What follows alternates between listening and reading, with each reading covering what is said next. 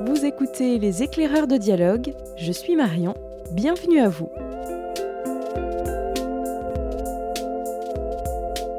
À l'heure où tout s'accélère, où les canaux de diffusion de l'information se multiplient et où beaucoup de citoyens, notamment les jeunes, boudent les médias traditionnels, la presse doit-elle réinventer sa manière de raconter le monde?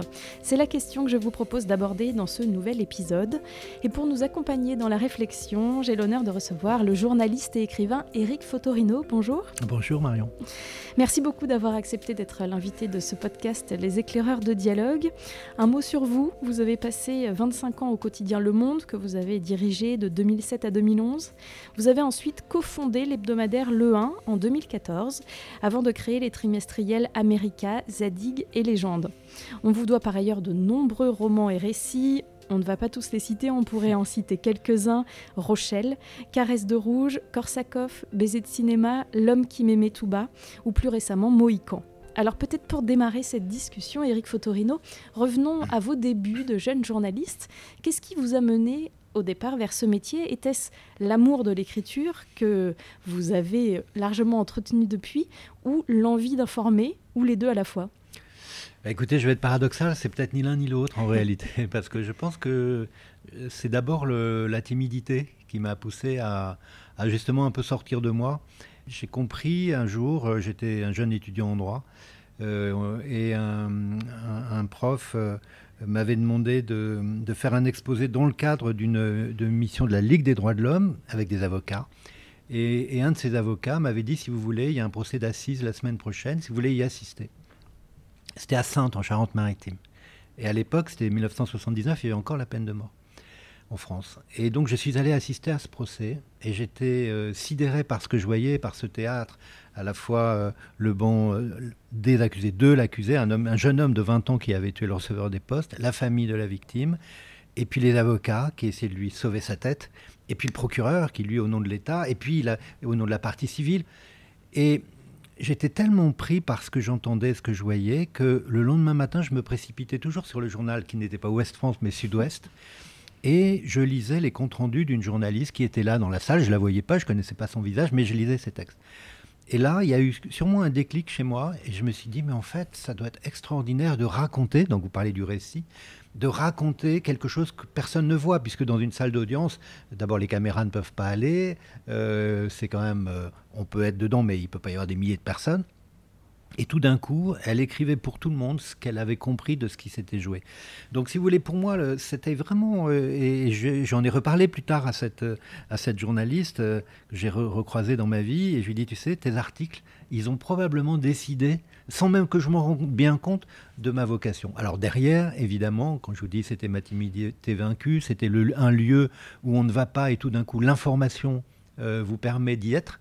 je pense que l'idée de raconter et d'écrire ce que j'ai vu euh, a été mon fil rouge toute ma vie de journaliste. J'allais dire toute ma vie, euh, pas seulement de journaliste, mais, mais oui. Donc, donc je pense qu'après, dans un deuxième temps, il y avait euh, cette idée de la rencontre, rencontrer des gens surtout. Moi, c'était ça qui m'intéressait, des situations, me déplacer, voyager. Et, mais je savais toujours que ça se terminerait par de l'écriture. Et, pour terminer cette réponse trop longue, pardon.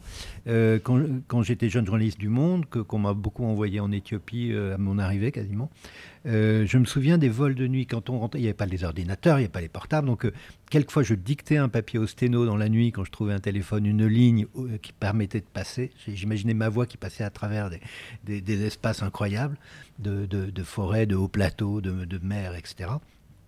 Eh bien, les avions étaient toujours à minuit. Euh, pour rentrer d'Addis Abeba, d'Abidjan, de, de, Cotonou, de, Libreville. Enfin, j'ai fait tellement ces retours d'avion. Et euh, j'arrivais dans l'avion, et là, euh, on, mangeait encore dans les avions, donc il y avait des menus. Et un jour, je n'avais pas mon carnet, j'ai écrit mon, mon, premier reportage au dos d'un menu, sur le blanc du menu. Et après, c'est devenu un rituel pour moi. J'écrivais toujours. Et si vous voulez, quand je faisais un reportage de 10 jours, 15 jours, qui n'était pas l'actualité, mais qui était un récit d'une situation en Afrique, je savais qu'il y aurait un rendez-vous à un moment donné dans un avion où j'allais écrire ce texte au crayon de papier sur le dos d'un menu. Et dès que l'avion atterrissait vers 6 euh, heures du matin à Paris, je sautais dans un taxi, j'allais voir le service des sténos qui frappait mon menu, le dos du menu, Et euh, le papier passait souvent à la une du journal. Et donc, il y avait cette espèce. Pour moi, c'était de la vitesse, alors que c'était une grande lenteur.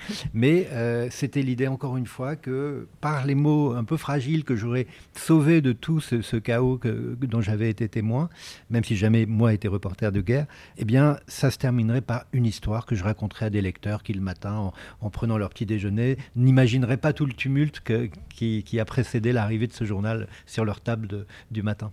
Alors justement, entre cette période où vous écriviez vos notes au dos des menus dans les avions à aujourd'hui, euh, évidemment, il y a eu des grands bouleversements, des grandes mutations. Vous avez été témoin euh, en première ligne de ces mutations, notamment pendant les 25 années que vous avez passées au monde. Vous les avez euh, vécues, peut-être subies même aussi. Quelquefois. Qu'est-ce qui vous a le plus frappé? bah, Si vous voulez, ça a été l'accélération. Si vous voulez, il y a, eu, il y a plusieurs... je pense qu'on peut assez facilement typer ce qui s'est passé en 40 ans. En gros, parce que moi j'arrive au monde en 1985, euh, nous sommes en 2023, vous voyez, ça fait presque 40 ans.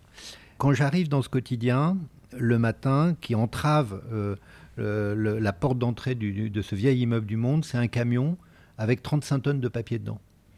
Quand vous montez dans les étages, vous avez très peu de machines à écrire, pas d'ordinateur, on écrit nos articles à la main, ils sont aspirés par un système d'air comprimé pour aller euh, à l'étage de la rédaction en chef. On est dans un monde de papier. Les armoires euh, dans les couloirs, elles sont toutes prêtes à vous tomber dessus tellement elles sont euh, bourrées de tout. Il y a la salle des téléscripteurs qui crachent, qui crachent jour et nuit du papier, des informations du monde entier. Et une information, ça naît là. elle n'est pas ailleurs une dépêche. Et puis, il y a les compactus, ces immenses armoires en métal manœuvrées par des euh, volants de semi-remorques, et dans lesquelles il y a des dossiers de papier qui sont toutes les archives du monde depuis un demi-siècle. Donc ça, c'est mon paysage des années 80. Arrivent les années 90, on déménage, on va dans un immeuble de verre, il y a des escalators, et il y a de la moquette, et il y a des ordinateurs. Et là, c'est le silence. Il n'y a plus de salle de téléscripteurs, tout est sur nos écrans. Euh, on fait plus de, de, réunions, on s'envoie des messages, des messageries internes, etc. Années 90 début d'accélération et d'uniformisation de la presse, puisqu'on a tous les mêmes papiers dans nos écrans et finalement on rebâtonne des dépêches. Bon. Ça veut dire on, reprend des formats, des gabarits qui existent partout. Année 2000, c'est plus l'informatique, c'est le numérique. Et là, évidemment, euh, commence la dématérialisation, une plus grande accélération et l'idée que ce que vous vendez en papier euh, au kiosque du coin, vous le donnez gratuitement sur un écran parce que Google vous a dit que ce serait mieux pour vous, vous auriez plus de lecteurs. Évidemment, c'est le pacte faustien, puisque certes, vous aurez plus de lecteurs, mais s'il n'y en a plus un qui paye, vous allez mourir. Euh, donc commence là vraiment euh, à la fois cette accélération de la dématérialisation de la, de, l'information et l'idée que le modèle économique de la presse écrite est en, est en danger. Arrivent les années 2005-2010, les réseaux sociaux donc on n'est plus seulement dans, les sites internet euh, des .fr, etc. Mais on arrive aux réseaux sociaux où qui est le média, qui produit de l'information. C'est plus le téléscripteur que j'ai connu dans les années 80, c'est Monsieur Machin qui a peut-être même un pseudo euh, qui m'envoie, je ne sais pas quoi. Quelquefois c'est d'un journal connu, quelquefois c'est de je ne sais pas où, qui m'envoie de l'information. Et l'information est là. Euh, donc si vous voulez cette accélération qui a était accompagné d'une délégitimation du métier de journaliste, d'une banalisation, euh, mais aussi d'une défiance et d'une méfiance qui a grandi vis-à-vis de ce métier et de l'information, parce que précisément la verticalité de celui qui informe vers celui qui est informé a été complètement remise en cause. On est dans un monde horizontal où tout un chacun euh, peut dire euh, ce qu'il ce veut et, en s'appuyant sur des informations qui peuvent euh, friser le, complotisme. Il y avait une phrase de Dostoïevski qui disait un jour La tolérance sera telle qu'on pourra, on n'osera pas dire des vérités pour ne pas déplaire aux imbéciles? ben voilà, on y est. Alors, en 2014, vous lancez cet hebdomadaire Le 1, oui. qui est un. Presque dix ans presque 10 ans. Vous allez sans doute les fêter l'année ah prochaine. Euh, alors, c'est un hebdomadaire mm. euh, qui a euh, la particularité déjà dans la forme de n'être qu'une seule feuille pliée. Et sur le fond, de ne traiter que d'un seul thème par semaine, mais à travers le regard de différentes personnes, personnalités aussi, des journalistes mm. certes, mais aussi des écrivains, des sociologues, des chercheurs, des, chercheurs, des scientifiques. Et des artistes aussi. Des artistes. Alors, Vous parliez de cette accélération. Est-ce qu'à l'époque, vous aviez envie d'aller un peu à contre-courant? Oui, ça c'est clair que si vous voulez, euh, pour avoir passé toutes ces années au monde, et puis surtout aussi les, cinq dernières années de ma vie professionnelle au monde, pour avoir dirigé ce journal dans une période très particulière, de montée du numérique et des réseaux sociaux, des bulles euh, cognitives, etc., des algorithmes, de, toute cette euh, destruction de la hiérarchie de l'information finalement, sur Internet, on fait monter par le buzz, qu'on appelle le buzz, des informations qui n'en sont pas ou qui n'ont pas beaucoup d'intérêt, donc euh, la hiérarchie est perdue. Euh, je me suis dit, euh, ou bien j'écris mes romans, et puis ce sera très bien, ou bien tout en les écrivant, j'ai encore quelque chose à dire dans ce métier. Et ce quelque chose à dire, je ne l'ai pas trouvé tout de suite, mais ça avait quand même deux ou trois échos très précis. le premier, je me disais, ça va trop vite, il faut ralentir. Euh, le deuxième, c'était de dire euh, les journalistes sont dans un entre-soi journalistique. On a l'impression que les journalistes parlent aux journalistes ou parlent aux, puissants politiques, économiques, mais ils viennent des mêmes moules, mêmes écoles, etc. Donc c'est un monde endogène euh, qui se regarde et, tout le monde est perdu. Et, et donc il faut casser cet entre-soi. D'où le fait que le 1 est fait à majorité euh, par des écrivains, des chercheurs, des poètes, des, anthropologues, des sociologues, des, économistes et, bien sûr des journalistes, mais on est des médiateurs. Mais c'est quand même un journal où on, confronte des savoirs, non pas pour polémiquer, mais pour être plus intelligent en se disant bah, oui, ce que dit un sociologue et un psychanalyste sur la retraite, par exemple, c'est pas la même chose, ou un économiste. Et puis l'autre point, c'était euh, euh, les gens ne vont plus vers le papier ou moins. Et quand ils y vont, de toute façon, ils ne lisent pas. Euh, quand ils sont abonnés, au bout d'un moment, ils se désabonnent parce qu'ils ont une frustration de ne pas avoir lu ce qu'ils ont acheté. Et, donc, euh, le 1, c'était aussi de se dire, euh, on va vous donner une heure, et cette heure, vous n'allez pas la perdre, vous allez la gagner. On vous redonne votre temps, et c'est un journal que vous pourrez lire du début jusqu'à la fin. Et en effet, le 1, c'est un peu moins d'une heure de lecture, et où on trouve comme une boule à facettes, hein, une poésie, un, texte d'écrivain, Christian Bobin, que j'ai beaucoup aimé, nous a souvent écrit des textes. eh bien, quand on avait un texte de Bobin, c'était la fête déjà. On disait, on a, on disait les lecteurs vont être contents, ils vont découvrir un texte de Christian Bobin ou Leila Slimani ou, Laurent Godet ou bien d'autres. Et, donc c'était vraiment cette idée que le réel, on peut l'appréhender de différentes façons, mais que ceux qui vivent dans l'imaginaire de la fiction ne sont pas les plus mal placés pour nous dire ce que c'est que le monde réel. Et d'autant qu'ils sont en prise aussi avec euh, ce monde d'aujourd'hui, donc ils ont vraiment quelque chose à dire, euh, ces écrivains en particulier. Bien sûr, je me souviens avoir demandé à Laurent Godet, pour ça que je citais son nom, euh, de faire un, un, voyage à Grande-Sainte, à côté de Calais, il y a quelques années. Il a écrit un texte magnifique qui s'appelait Sigil la France. Et euh, je me souviens parce que la revue de presse de France Inter, il a été longuement cité. Et il m'a appelé euh, l'après-midi, il me dit Eric, c'est la première fois qu'on me cite dans une revue de presse. Et j'ai dit bah, Tu vois, voilà, bienvenue euh, dans, dans, le monde du journaliste. Mais c'était une manière de dire que l'instant présent, ne doit pas nous inciter euh, à ce que Régis Debray appelle le présentisme. C'est pas parce qu'on vit l'instant présent qu'il n'y a pas de mémoire. Et s'il n'y a pas de mémoire, quand il n'y a pas de mémoire, euh, le présent est sans avenir. C'est-à-dire qu'on ne sait pas, on sait pas où on va. et donc, pour moi, redonner du contexte, redonner de l'histoire, redonner une épaisseur humaine et historique, euh, c'est quelque chose qui est, euh, j'allais dire, consubstantiel, c'est un grand mot, mais qui, est dans l'épaisseur du 1 et, dans le sens du 1, c'est ça. On n'est pas de nulle part. Euh, un événement ne surgit pas de nulle part. Il faut l'expliciter. C'est comme ça qu'on a fait des très beaux numéros, si on peut dire ça, sur la guerre en Ukraine. Et, les lecteurs, on, a eu des ventes extraordinaires, mais je pense pas parce que, bien sûr, c'était un événement important, mais je pense que les lecteurs ont trouvé chez nous des explications euh, qu'ils ne trouvaient pas ailleurs, parce que, non pas qu'elles n'existent pas ailleurs, mais ailleurs elles sont diluées au milieu de plein d'autres choses. Tandis que quand vous achetez un journal comme Le 1, si ça s'est titré sur l'Ukraine, on va pas vous parler des États-Unis, on va pas vous, on va vous parler de ça. Et donc ça, c'est ce qui rassure, je crois, les lecteurs, c'est qu'à un moment donné de grande dispersion, on redonne une cohérence et on redonne une information à taille humaine pour tout un chacun. Et c'est pour ça qu'on a beaucoup de jeunes qui nous lisent, de jeunes scolaires, de jeunes universitaires, qui font découvrir à leurs parents, à leurs grands-parents. C'est un journal transgénérationnel. On a des grands-parents qui font découvrir à leurs enfants ou leurs petits-enfants.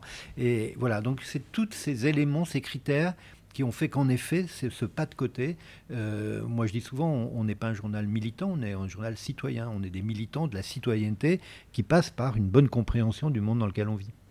Alors on dit qu'informer, c'est choisir. Ça veut dire qu'il faut euh, ah choisir un thème toutes les semaines. Euh, il y a un parti pris aussi dans ces choix-là. Comment vous les faites?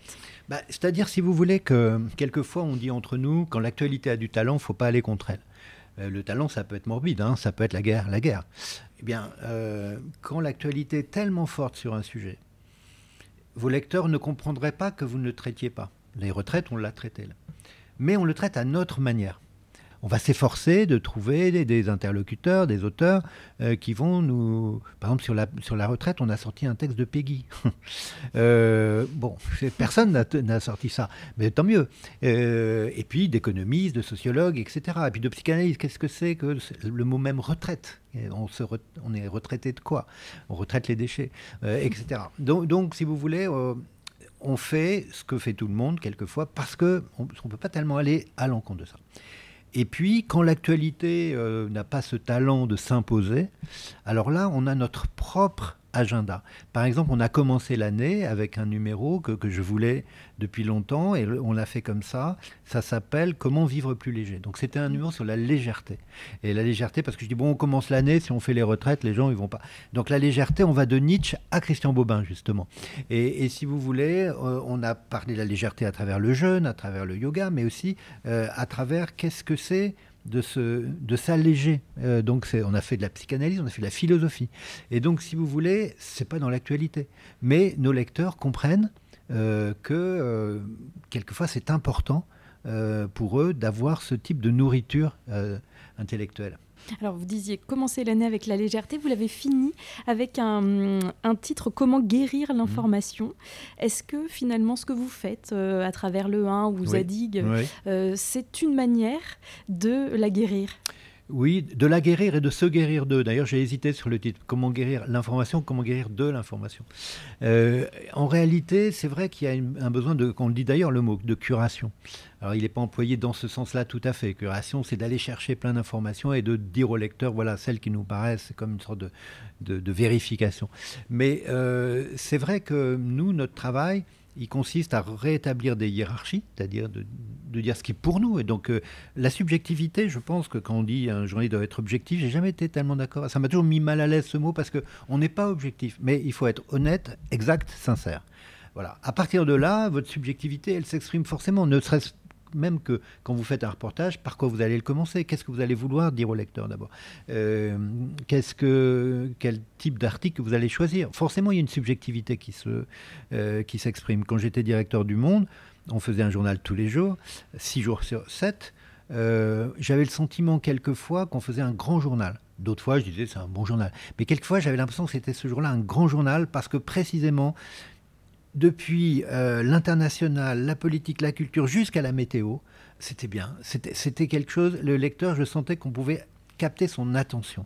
Et donc, si vous voulez, pour moi, euh, le 1, c'est chaque semaine, j'aime bien ce titre de 1, parce que ça veut dire plein de choses, hein, jusqu'à l'unité du savoir. C'est une seule feuille, une heure de lecture, un seul sujet, mais aussi l'unité du savoir, du savoir sensible et du savoir savant qui, qui se réunissent, se rassemblent, pour que nous, on retrouve de la cohérence. Et cette cohérence, c'est ça qui nous manque aujourd'hui. On est comme des girouettes, on, entend des, chaînes en continu, on, voit des, plein de choses sur le web, etc., ou sur, les, sur les réseaux sociaux, mais on est perdu. Et donc nous, on essaie d'être une boussole qui n'est pas une, boussole euh, qui se suffit à elle-même, bien sûr, mais, mais en tout cas, elle permet, euh, aujourd'hui, vous voyez, euh, on a plus de 20 000 abonnés, chaque semaine, on vend à peu près 35 000 exemplaires du 1, ce qui est beaucoup et peu, je veux dire, par là, le monde, à une époque, on en vendait 350 000, mais c'est plus le cas, ils sont beaucoup plus bas aujourd'hui, ils sont peut-être à 25 000 en kiosque.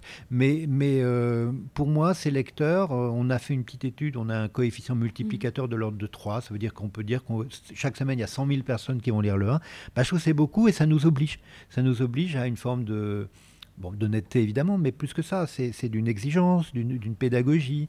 Euh, et nous, on prend les gens, les lecteurs pour des gens intelligents. Je crois que souvent des journaux qui, qui se sont euh, plantés, qui ont échoué, c'est qu'ils ont fait trop de racolage, de choses, alors qu'il fallait des coups. Alors quelquefois, le coup, les gens y allaient, puis ils trouvaient que, bon, finalement, c'était pas. Euh, ils s'étaient fait un peu avoir. Donc nous, on fait rien de spectaculaire. Disons que le spectaculaire, c'est les, auteurs qu'on accueille. Euh, quand Annie Ernaux a eu le, prix Nobel, j'ai publié un poster entier d'un entretien qu'elle m'avait donné. Euh, bon, mais c'est vrai quand on lit ce texte, on est content parce qu'on comprend l'œuvre, on comprend pourquoi elle dit Maras. Vous voyez, c'est un entretien que j'avais fait avec elle deux ans plus tôt. Mais quand on je l'ai réédité, je lui ai demandé l'autorisation, elle était très contente que, m'a dit oui, bien sûr, et euh, il était paru dans Zadig. Et là, je l'ai réédité pour le 1. Ben, vous voyez, ça, ça veut dire que c'est du patrimoine, ça veut dire que c'est du fond. Euh, vous savez qu'un éditeur, il, vit par, ses, par son fond et par ses coûts. Euh, on peut avoir Harry, et puis on peut avoir le, fond. Et ben, moi, je suis comme un éditeur. quand j'ai des textes importants d'auteurs que j'ai publiés même il y a quelques années, je ne m'interdis pas de les republier à un moment donné parce qu'ils correspondent à quelque chose du moment. Alors on l'a compris, hein, il y a cette exigence, euh, euh, ce besoin d'honnêteté vis-à-vis des lecteurs. Euh, il y a aussi l'indépendance qui est très importante dans ce projet.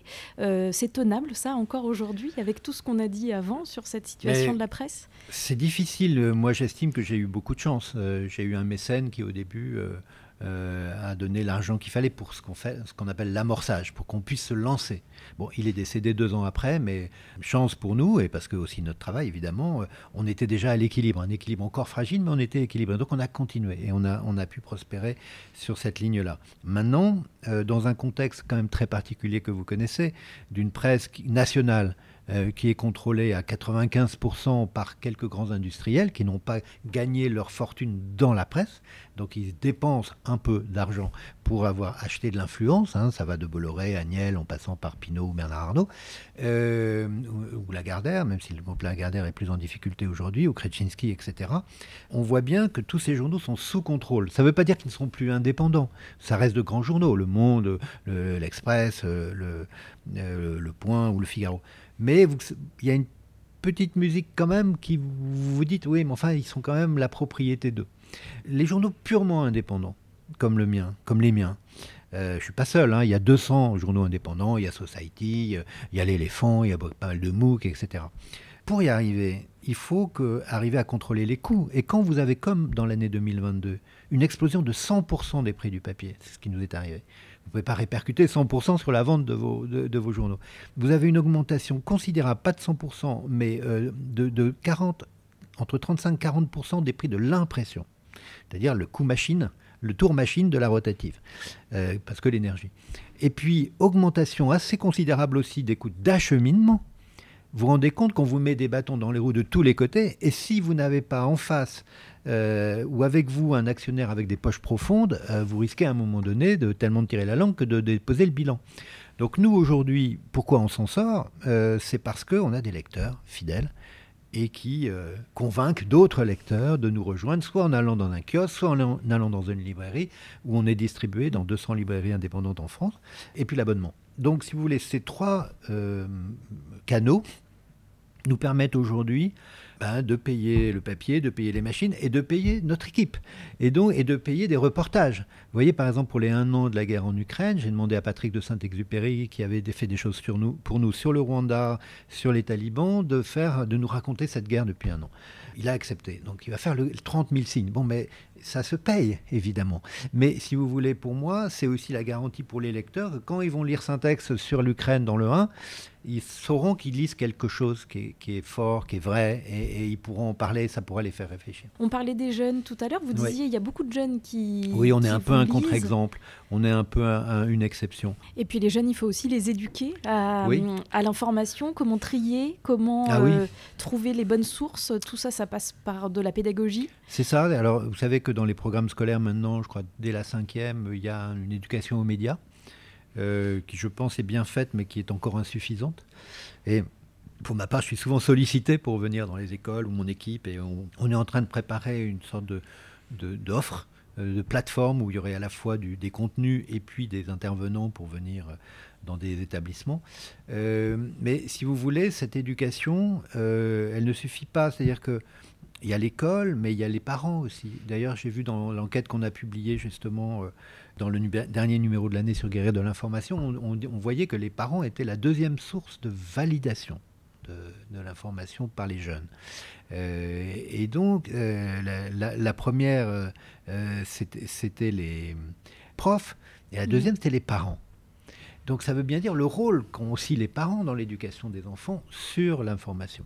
et d'ailleurs, ce qui était paradoxal, c'est dans cette enquête, c'est que ceux en qui ils avaient le moins confiance, c'était les réseaux sociaux. Or, c'est par les réseaux sociaux qu'ils s'informent, qu'ils disent s'informer au maximum. Vous voyez le paradoxe quand même. Ah non, on s'informe d'abord par les réseaux sociaux, mais on n'a pas confiance.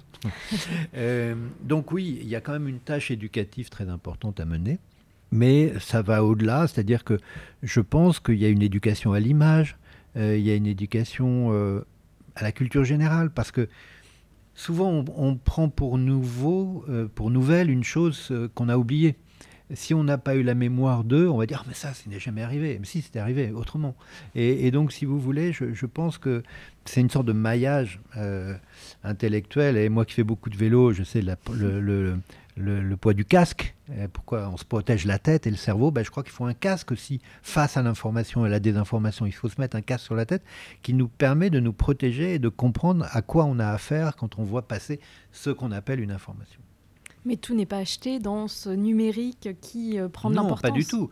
Pas du tout, parce que si vous voulez, le numérique, c'est quand même un outil formidable ben, de communication, d'apprentissage du savoir. Mais c'est toujours la dose, en fait. Hein. Rien n'est poison, tout est poison. Le poison, c'est la dose. Si vous n'êtes que sur le numérique, vous n'êtes nulle part. Pourquoi? Parce que lorsque vous commencez à être sur le numérique, vous savez où vous voulez aller, mais au bout d'un moment, euh, de, liens, de liens qui s'ouvrent, de pop-up, etc., vous êtes complètement ailleurs. Et quelquefois, vous ne savez même plus pourquoi vous étiez venu. Mais on vous a entraîné ailleurs. Et puis, euh, le numérique a quand même cet inconvénient important de vous programmer d'une certaine manière à ne recevoir que les informations qui vous intéressent, vous, et avec lesquelles vous serez d'accord. Donc on crée des communautés. Et si vous voulez, je, trouve que c'est le grand danger. Vous pourrez créer des milliers de communautés, vous ne créerez pas une société. Et, et aujourd'hui, donc le côté universaliste, pluraliste de la société est complètement battu en brèche par cette espèce d'esprit communautaire de la toile ou, des réseaux sociaux même, euh, qui font que ben, on se définit parce qu'on est d'abord. Alors on, va se donner euh, une essentialisation et puis à partir de là, on ne verra le monde qu'à travers ça. Voilà. Alors vous êtes dans des combats de genre, vous êtes dans des combats de classe, euh, vous êtes, eh ben, ces combats-là vont primer tellement de choses que ça va être votre seule grille de lecture du monde. Et, et ça, ça rétrécit alors qu'on avait pu penser que la toile allait au contraire nous ouvrir surtout. J'aimerais juste qu'on dise un mot du un des libraires, Eric Fotorino, puisque ce podcast de la librairie Dialogue euh, y tient aussi. Euh, ça, c'était une volonté de mettre le livre aussi en avant Oui, oui, on aura peut-être même encore d'autres projets.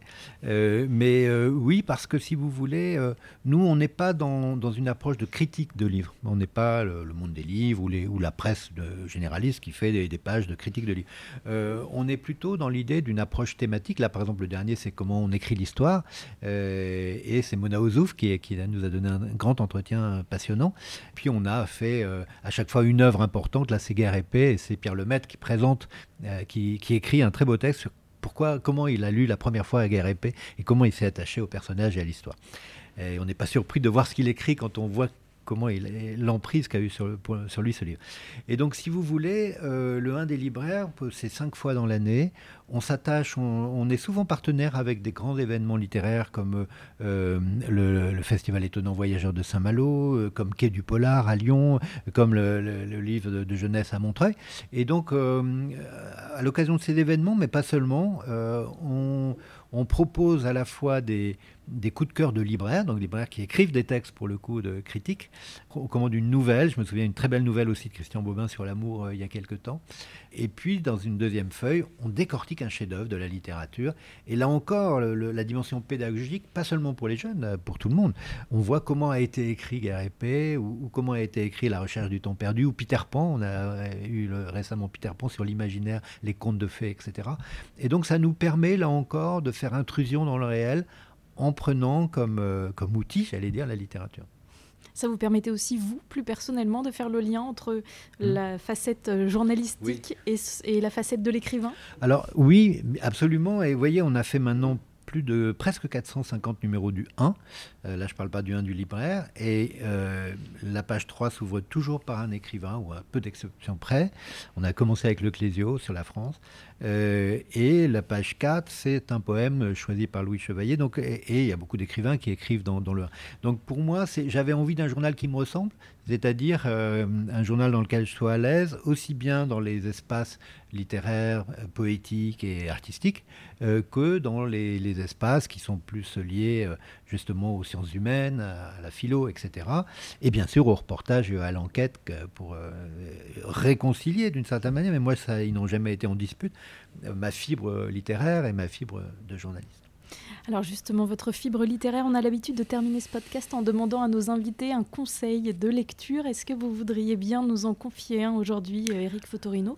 Ça peut être euh, un classique ou un livre que vous avez découvert récemment Bien sûr, il y, a, tous mes, fonds classiques, mais je ne vais pas faire ça. Euh, parce qu'à la dernière rentrée, euh, il y a eu un, livre d'une jeune artiste qui est à la fois chanteuse et écrivaine, qui s'appelle Blandine Rinquiel, mmh. qui a écrit un livre qui s'appelle Vers la violence, et, qui est paru chez Fayard. Et ça m'a beaucoup touché ce livre. C'est une relation au père. Alors, comme vous savez, dans mon travail euh, littéraire, la relation à mon père ou à mes pères euh, occupe une grande place. Et là, c'est une, relation à la fois euh, très proche et en même temps problématique d'un père qui a lui-même connu des vicissitudes très graves on comprend qu'il y a une famille, qu'il a eu une famille avant, qui a disparu euh, dans un accident dont il est probablement responsable. Et, c'est la relation entre ce père et cette fille, donc qu'il l'aime et en même temps elle, le tient à distance, même si lui euh, essaie d'être plus invasif. Et, c'est très bien écrit et c'est un, livre qui euh, vous avez un petit tour de vis dans l'estomac à chaque chapitre. Vous sentez qu'il y a quelque, une ombre comme ça qui plane. Et, j'ai trouvé que c'était vraiment un, très très beau livre. Donc, ça s'appelle Vers la violence de Blandine Rinkel. Voilà. Ben, merci beaucoup Eric Fotorino et puis merci euh, d'avoir accepté de répondre à nos questions aujourd'hui. Je rappelle que vous êtes entre autres euh, cofondateur et directeur de la publication de l'hebdomadaire Le 1. Merci beaucoup.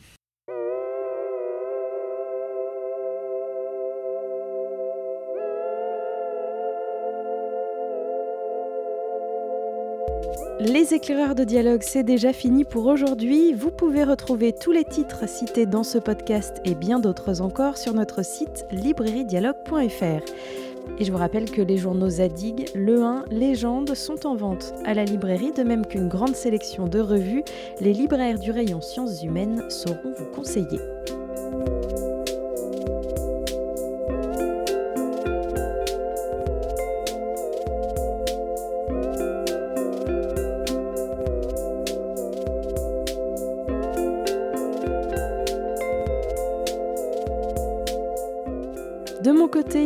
De déjà de vous retrouver pour de nouvelles découvertes. À très vite!